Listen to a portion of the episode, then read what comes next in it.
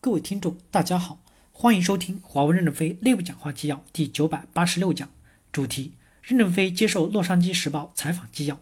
本文刊发于二零一九年十一月十八日。记者提问：能够再次与您交流，让我们感到非常的振奋，因为我想不出来有什么会比我们接下来谈论到的话题和故事更为重要。在上次和您见面后，我经常想到和您的会面，也想到了您的家庭、华为的业务以及会面后都发生了哪些变化。华为的同事告诉我，华为今年以来已经接到了三千多名中外媒体的访客。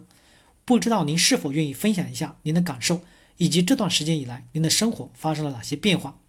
在您看来，是否值得您投入这么长的时间接见访客？这对您对华为公司来说有何意义？任正非回答说：“今年年初，议论的天空基本一片漆黑，美国的制裁引发的华为生存危机，社会反映的负面居多。”好心的人也不相信华为能活下来，因为西方这些年来对华为的了解实在太少。对于一些充满偏见的政治家的描述，华为也没有反驳过，让一些人有更多的误解。过去我们认为，华为要争取的是客户对我们的信任，真正为客户创造价值，让客户感到的是需要华为的。媒体与社会的误解会逐步的散去的，因此华为不会把精力花在迎战政治家，包括部分媒体不太理解的华为，华为也不会太介意。这段时间，特别是美国把华为列入实体清单以后，人们对华为的争议非常大。华为有必要向社会做一些说明，这些说明是有意义的。在部分领域、部分人的心目中，华为形象已经有了一些改变。特别是这么多的记者到华为来，给了华为很多说明的机会。我们应该感谢他们。他们到这里来看到了华为的真实情况，增进了了解，也增进了交流。我们并不期望解决什么问题，只是增进了相互了解，增进了透明度。记者提问：这个事情对华为公司的员工士气和工作氛围带来了什么哪些影响？更重要的是，它给你们的业务实践或业务重点带来了哪些变化？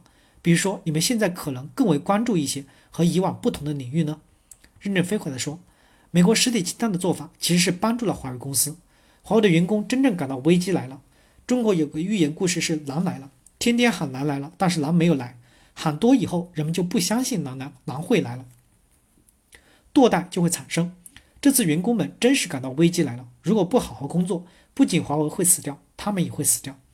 由于全体员工太努力了，导致华为公司今年的经营状况非常好。这就是带来了一个大变化。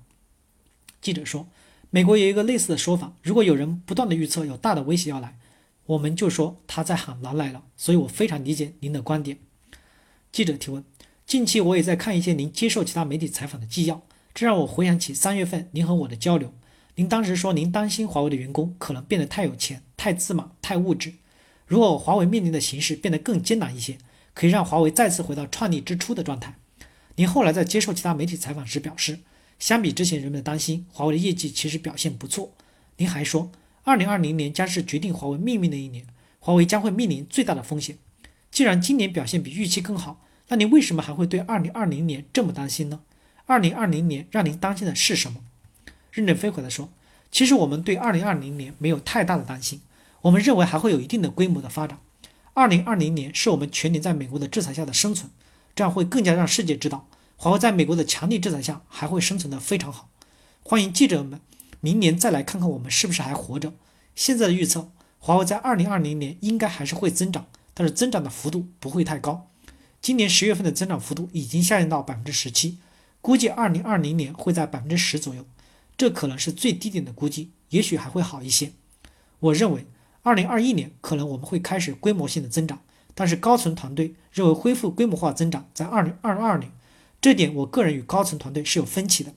我认为他们考虑的更加稳妥一些，所以我签发的文件是预测二零二二年开始规模化增长。